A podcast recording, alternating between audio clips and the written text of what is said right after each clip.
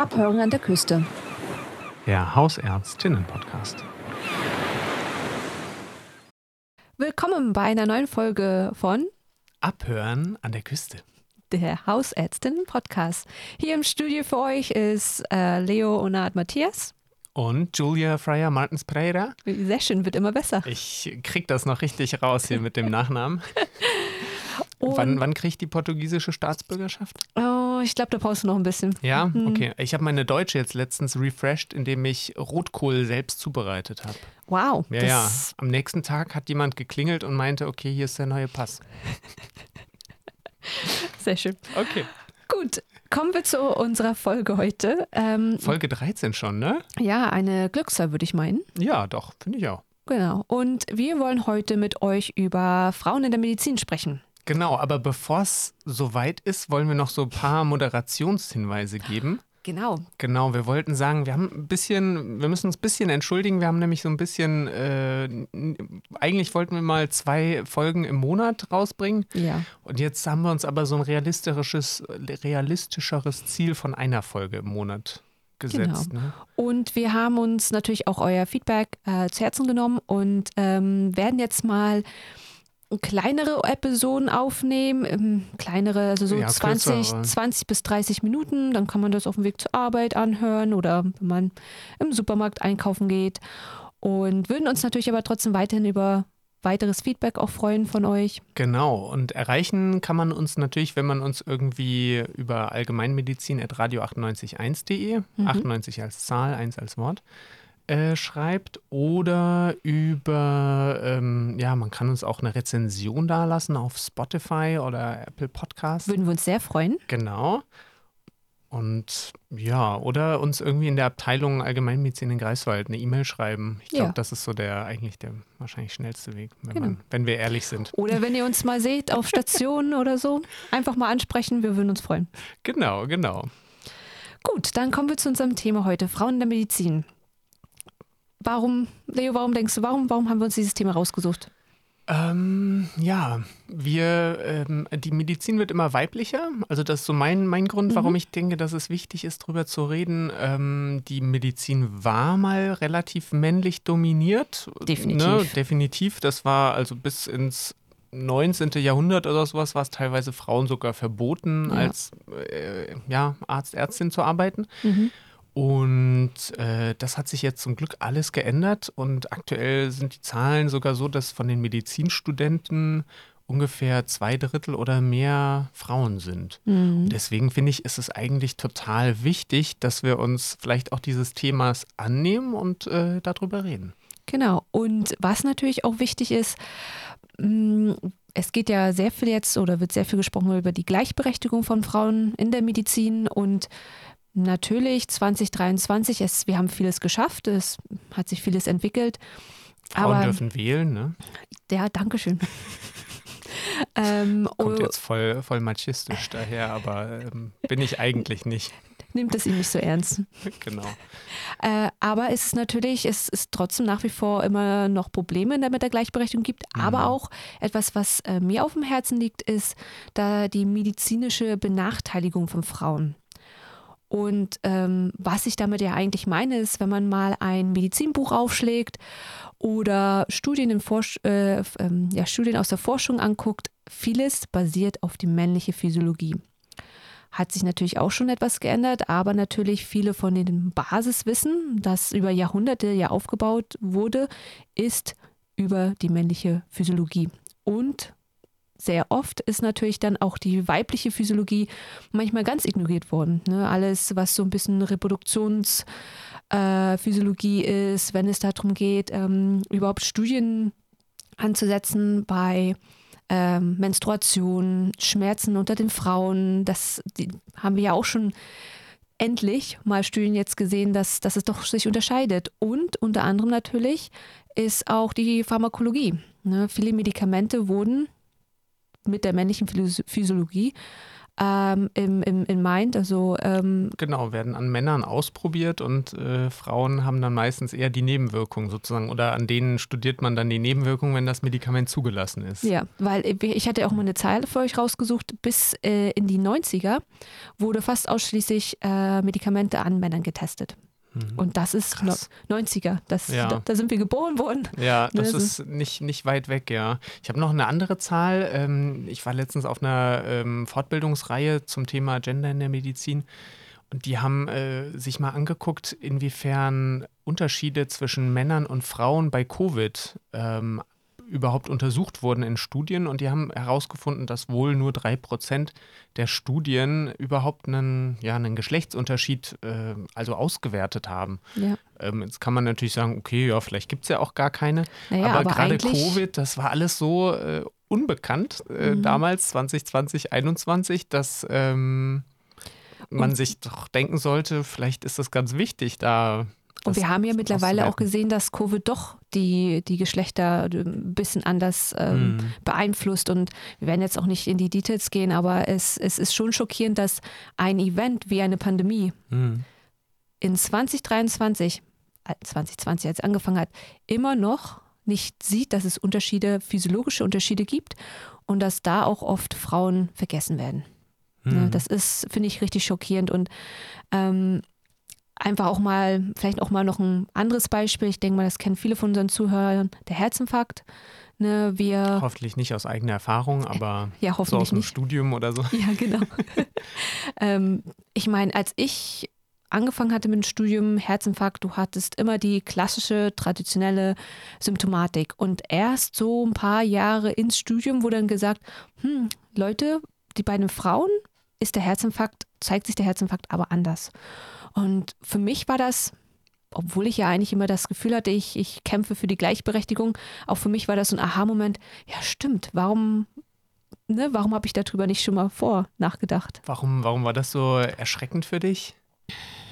Ich, ich weiß nicht, vielleicht war es so das erste Beispiel, wo jemand, ein Lecturer vor dir stand und gesagt hat, so, da es gibt hier Unterschiede. Da gibt es Unterschiede, ja. Ne? ja. Und dann habe ich gedacht, ja, wenn es beim Herzinfarkt ist, natürlich ist es dann auch bei anderen Sachen. Mhm. Und, ähm, und da wird es aber nie erzählt oder selten. Selten. Mhm. Ne? Ja, wie, äh, wie, wie ist Fußpilz bei Männern und bei Frauen? Weiß ich auch nicht. Ja, oder ich finde jetzt die Thematik auch sehr interessant. Leider konnte ich da nicht dran teilnehmen, aber es gab letztens auch eine Vorlesung über äh, Schmerzen, ähm, die sich ja anders zeigen oder auch, sage ich mal, die Intensität vielleicht auch anders ist bei Frauen oder auch anders gespürt werden. Mhm. Ähm, das wäre richtig, also finde ich richtig schade, dass er nicht dabei sein konnte. Mhm. Ähm, und ähm, drüber hinaus schockierend, mit dem Herzinfarkt ähm, spielt es, glaube ich, eine Rolle. Wieder einmal eine Zahl für euch. In den 80er Jahren, auch nicht lange her, in den 80er Jahren war, war es dann mittlerweile endlich bekannt, dass Erkrankungen sich unterschiedlich verhalten oder zeigen zwischen Männern und Frauen. Mhm. 80er Jahre. Ich meine, das ist. Okay. Fühlt sich wie, wie um die Ecke. Ja, ja. Und gleichzeitig ähm, muss man, oder ich finde es auch wichtig, da ähm, drauf, ähm, also dass man auch klar macht, dass es nicht eben nur die Frauen, äh, dass nicht nur die Frauen benachteiligt sind, sondern an manchen Stellen eben auch die Männer. Nicht, weil ich irgendwie die äh, Benachteiligungskarte von den Frauen klauen möchte, sondern einfach, weil ich denke, dass es wichtig ist, dass wir über diese Unterschiede sprechen. Ja. Und ähm, Männer zum Beispiel haben im Schnitt in Deutschland eine fünf Jahre kürzere Lebenserwartung als Frauen. Mhm. Verheiratete Männer leben länger als unverheiratete Männer. Das Fazit, heiratet alle. Ja, genau. Man muss dann vielleicht auch noch glücklich heiraten, das weiß ich nicht genau. Aber ähm, also da gibt es Unterschiede und ähm, besonders stark ausgeprägt sind die wohl in den niedrigeren Bildungsschichten, niedrigeren mhm. auch sozialen Schichten. Ja. Und ähm, das ist natürlich total verständlich, dass wenn jemand äh, 20, 30 Jahre auf dem Bau arbeitet oder sowas, der, dessen Körper, der ist ganz anderen Belastungen ausgesetzt als jemand, der 20, 30 Jahre im Büro sitzt. Ja. Und ähm, genau. Ja, weil ich finde, es oftmals wird nur das Wort Gleichberechtigung in den Raum geworfen und es ist wichtig im Sinne von Gehalt und ähm, eine Arbeitsplatzbedingungen. Aber es ist auch wichtig zu sehen, dass es, es gibt physiologische Unterschiede. Mhm. Und ähm, ich fand das zum Beispiel super klasse, dass jetzt Spanien gesagt hat, okay, für Frauen einmal im Monat hast du deine Menstruationstage, weil einige Frauen fühlen Kannst sich sie nehmen, musst aber genau, nicht, ne? und Genau. einige Frauen fühlen sich richtig dreckig, ne? Mhm. Und auch zwischen, unter, unter den Frauen gibt es natürlich Unterschiede, ne? Das sagt ja auch keiner, aber dass man endlich mal so ein bisschen vielleicht die Anerkennung bekommen hat, hey, vielleicht brauchen Frauen den einen Tag. Mhm. Und sie sind ja vielleicht dann doch nicht so produktiv, wenn sie Schmerzen haben. Jeder, der irgendwie mal Schmerzen hatte, weiß es ja. Ne? Und das Mhm. fand ich einen Ja. guten Weg. Vielleicht Genau. klappt es in Deutschland auch mal. Und äh, um das Ganze nochmal so ein bisschen zusammenzufassen, also es gibt da definitiv Unterschiede zwischen Männern und Frauen in der Physiologie, in der Pharmakologie, also wie der Körper auf Medikamente anspricht, wie Krankheiten erlebt werden, wie Krankheiten, welche Symptome Krankheiten machen, ne? Beispiel Mhm. Herzinfarkt. Und wir wollen uns aber auch in dieser kleinen Dreiteiler-Reihe, die ich jetzt hiermit ankündigen Ja. darf, ähm, wollen wir uns eben auch vor allem auf äh, Frauen in der Medizin ähm, Mhm. ja, beschränken oder fokussieren. Also das andere, das gibt es auch alles, aber da legen wir dieses Mal in, dieser, in diesem Dreiteiler jetzt nicht unbedingt so den Fokus drauf. Ja, ich glaube, man könnte da fast einen eigenen Dreiteiler machen. Genau.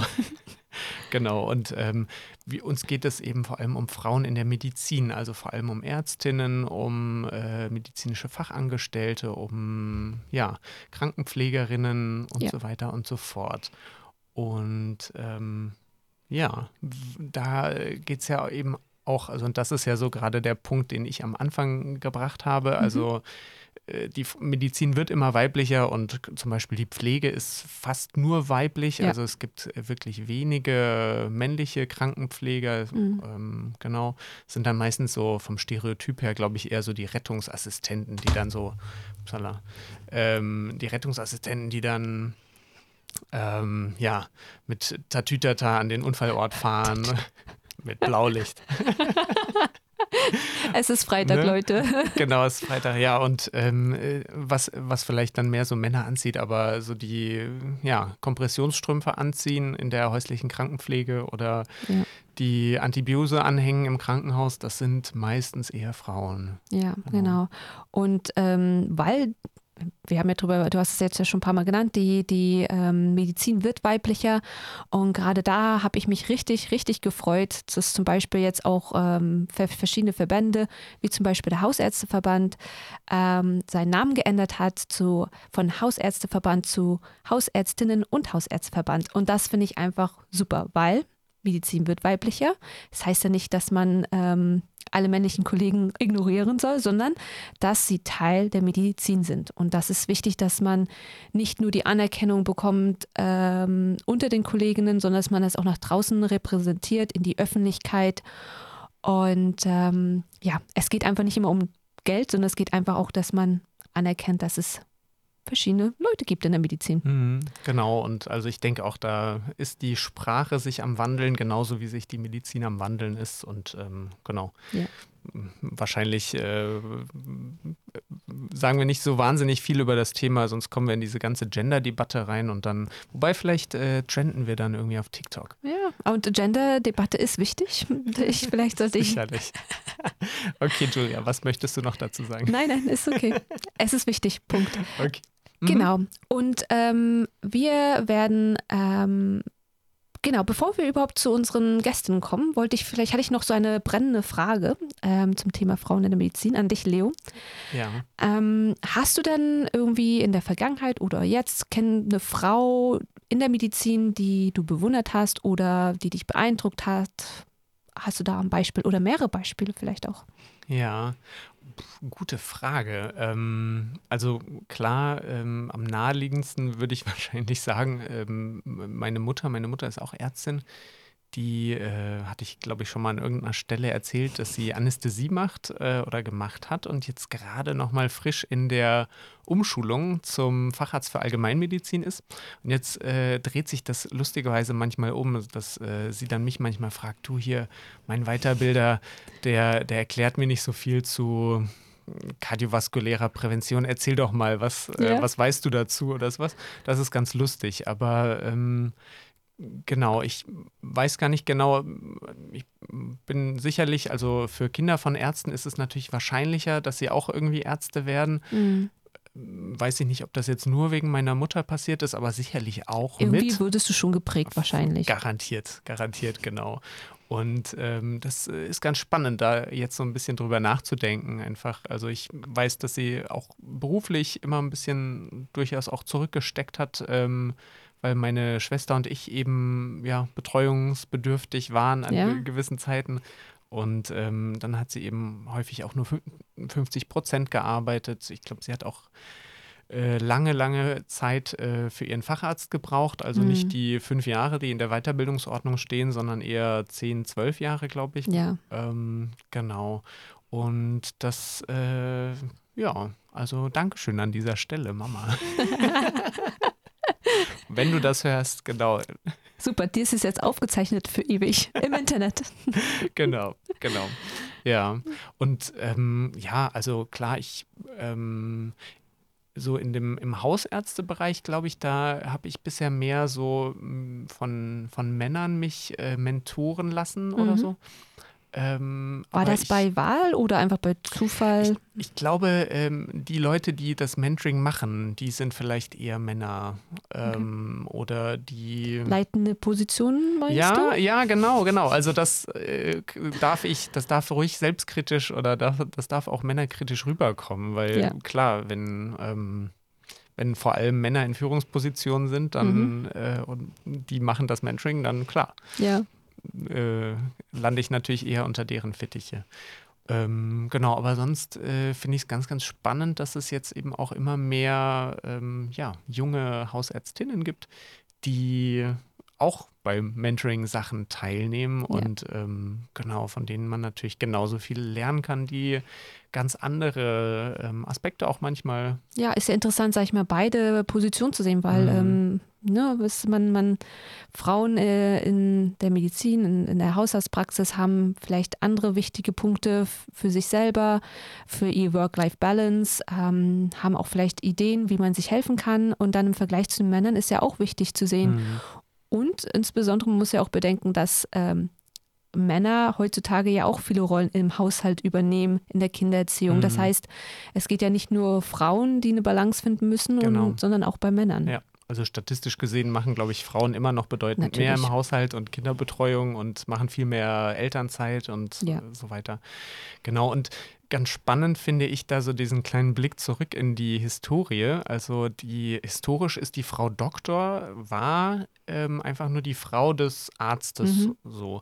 Und die hat häufig wohl auch in den Praxen, also wenn wir uns jetzt so auf äh, Praxen einschießen, ja. ähm, haben die häufig eben in Praxen auch mitgearbeitet, so in der Praxisorganisation oder eben als äh, ja, Arzthelferin, wie man damals gesagt hat. Mhm. Ähm, und das ist jetzt natürlich total im Wandel. Jetzt ist die Frau Doktor vielleicht die Praxisinhaberin mit ihrem Team an ja.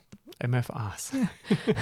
Das stimmt, das stimmt. Genau, und das, ähm, also das äh, hören wir nachher auch in Teil 2, Teil 3 in unserem mhm. Gespräch mit einer Hausärztin hier in Greifswald, Nora Jahns, ja. ähm, wie die das in deren Team gelöst haben. Ähm, das ist ein äh, Team nur aus Frauen. Ja. Fand ich total spannend.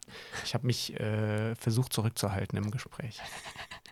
Und ähm, weil du ja auch gerade über Geschichte sprichst, ähm, mhm. ich habe da noch ein schönes Beispiel, weil natürlich, wenn ich dich was frage, dann muss ich mich ja auch vorbereiten auf meine Antwort.